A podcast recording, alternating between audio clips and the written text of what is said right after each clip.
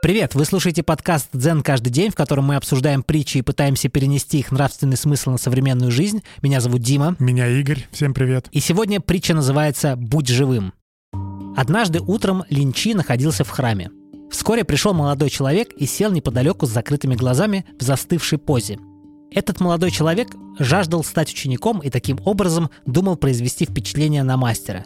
Линчи подошел и, стукнув его костяшками пальцев по голове, произнес Вставай и уходи. В нашем храме достаточно статуй. Огорченный молодой человек обернулся на пороге, и Линчи сказал, Будь живым, не претендуй и не усердствуй.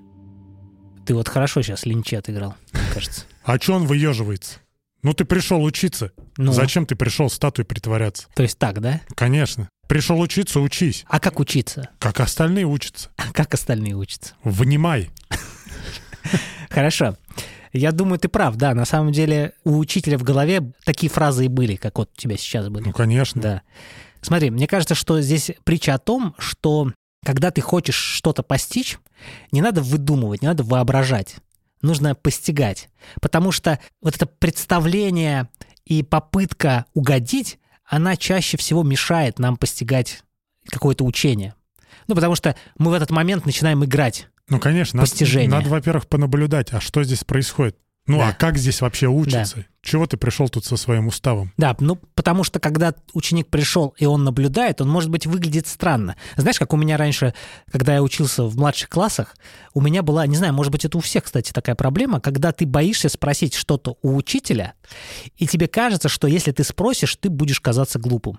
Потому что, ну а что ты с первого раза ничего не ну, понял? есть такое, да. А на самом деле спросить-то это нормально. Не то чтобы даже нормально, это правильно. Когда ты спрашиваешь, ты показываешь свою заинтересованность. ну, Да. в И обучении. ты потом что-то познаешь. Да, и если бы этот ученик пришел в храм и наблюдал бы, то это было бы видно. Он наблюдает, он присматривается, он изучает. Ну, конечно. А как человеку познавать что-то новое? Смотри, это все равно, что прийти в школу и сказать, я здесь самый умный, а вы, короче, дурачки. А потом тебя спросят учитель, а ты не знаешь, что ответить, и ты выглядишь гораздо глупее, нежели ты бы сам сразу сказал, что как бы, ну, ты не разбираешься в этом. Это правда. Но если возвращаться в притчу, вот давай представим пионера, да? Ты же был пионером, Нет. ты октябренком был. Мгм. Окей. Ну, давай представим, что в Советском Союзе наверняка были правила. Вот э, в среде пионеров, возможно, октябрят, да, комсомольцев, ну, то есть какой-то статус. И наверняка многим казалось, что отыгрывая этот статус, они проявляют вот э, значимость свою. Ну, то есть они показывают себя как комсомолец, как пионер и так далее.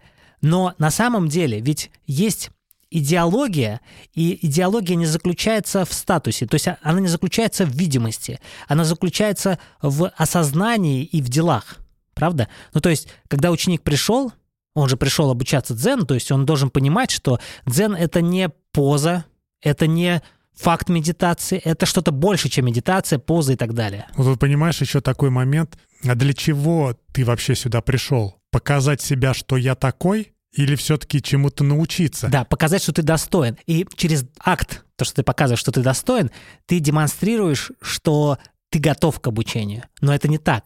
Ну, то есть все, что ты сейчас показываешь, это то, что ты не готов. Да, и то, что ты вообще зря сюда пока пришел. Да, и вот к чему я возвращаюсь, к этим пионерам, комсомольцам и прочее, это какой-то, мне кажется, очевидный пример демонстрации вот этого м, показушничества. И еще, если это и как бы тебе не гармонирует с тобой, ну то есть ты же не такой. Да. Ты пришел сюда сыграть вот это вот. Ш- Для чего? Чтобы человек, мастер в данном случае, подумал, а, смотри, какой он, он ведет себя так же, как я, он ведет себя так же, как другие мастера, и значит, он достоин. Но по факту сам мастер понимает, что его поза во время медитации, его покой — это бонус, скажем так, продолжение его практики, а не сама цель, скажем так. Ну да. Это интересно, поэтому как мы вот можем, да, перенести? Мы, э, я пытался перенести на современную жизнь, а ушел в Советский Союз.